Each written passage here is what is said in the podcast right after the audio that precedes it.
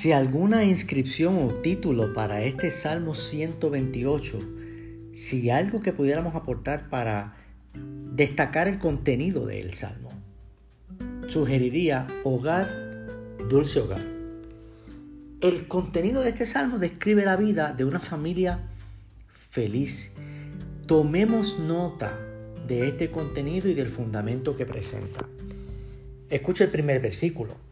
Bienaventurado todo aquel que teme al Señor, que ande en sus caminos.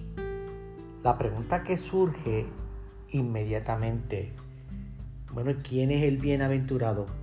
¿Quién es el feliz? ¿Qué hace feliz a una familia? ¿Qué fundamento tiene? Es bien sabido hoy día toda la diversidad de cursos, talleres, conferencias que hay para la familia especialmente para la familia naciente, la joven. Se pretende que los miembros de cada familia, especialmente los cónyuges, adopten ciertos métodos, se adapten a ciertos procedimientos como si fuera una receta.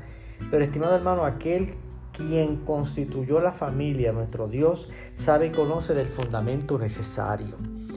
Usted y yo solamente podemos tener un hogar feliz mientras haya un temor reverente del Señor en nosotros. Y debo decir que hasta que los integrantes de la familia, incluyendo los hijos, entiendan que deben vivir día a día transitando por los caminos de la voluntad de Dios. Si esta condición no se cumple, la del temor reverente y la del entendimiento. Entonces todo lo demás que usted reciba, las sugerencias, las recomendaciones, los métodos, los procedimientos, las recetas, serán ineficaces, tendrán alguna utilidad, pero solo pueden servir para resolver una situación momentánea, usualmente de falta de unidad y de conflicto. Note el escrito de este salmo desde el versículo 2. Cuando comas el trabajo de tus manos, bienaventurado serás y te irá bien. O sea, parece ser que el hombre de la casa, el marido, trabajaba, era el proveedor de las necesidades básicas, como entendemos, y entonces inmediatamente pasa a describir a la esposa en el versículo 3, tu mujer será como vid que lleva fruto a los lados de tu casa, tus hijos como plantas de olivo alrededor de tu mesa. Aquí el salmista está presentando una imagen muy especial. Es los miembros de la familia reunidos alrededor de la mesa. ¿Cuán ausente estamos en esa práctica hoy día? De hecho, si alguna vez estamos en la mesa con nuestra familia, cada quien está pendiente a su móvil o pendiente a lo que le interesa, pero nunca estamos exactamente dialogando sentados a la mesa para cumplir el propósito de compartir todos juntos. Si acaso existe este altar familiar, o si acaso usted cree que lo está haciendo, podemos decir lo siguiente. Se desarrolla de una manera rápida, como cuando vamos a los fast foods tiene que ser bajo la insignia de la prisa. Tengo algo que hacer. Tal vez se leen algunos versículos de la Biblia y uno lo que hace es que presenta algún pensamiento acerca del, del versículo, pero rápidamente la mente se va y lo que hace es que está pendiente a la ocupación o al interés que tengo pendiente. Casi no hay tiempo ya para reflexionar en lo que se lee.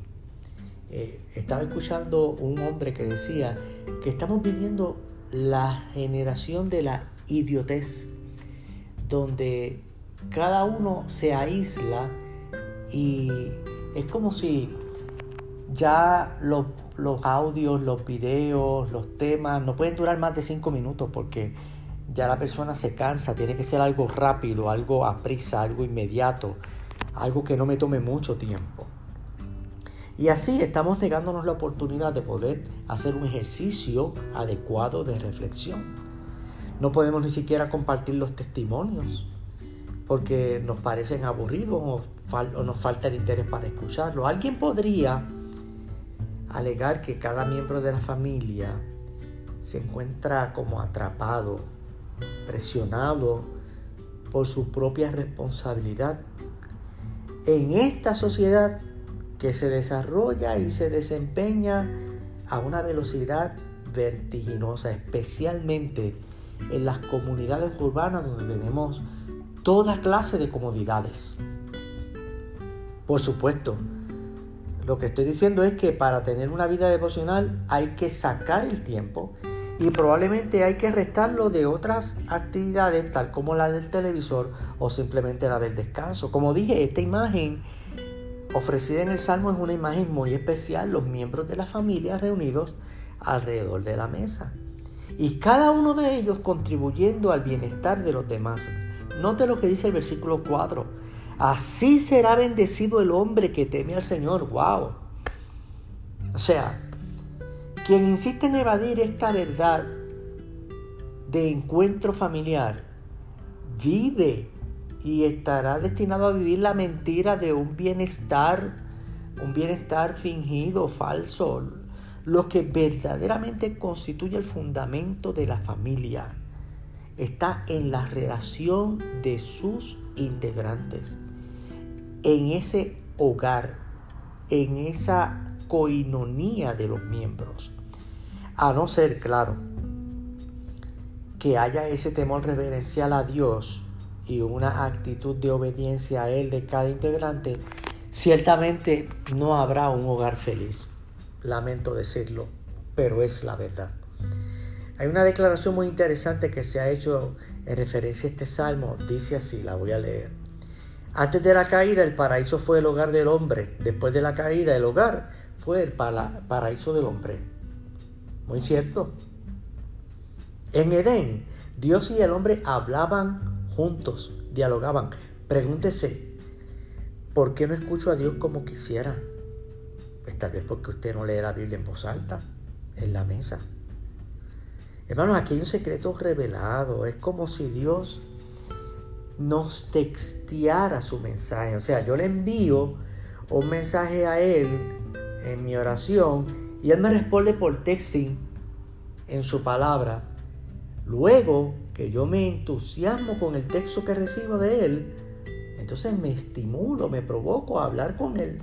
Y entonces cuando apartamos el tiempo para la devoción individual y para la oración, permita la voz de Dios en su casa, otorgue la mayor prioridad al altar de la familia, coloque un cuadro imaginario en esa mesa suya que diga hogar, dulce hogar y póngale Salmo 128. Ayer estábamos hablando de cómo edificar una casa. Hable con los suyos de su caminar con Dios. Seguramente los suyos caminarán también por el mismo sendero que usted. Tome nota de este contenido. Haga el apunte y llévelo al corazón y a la práctica. La paz de Dios. Shalom.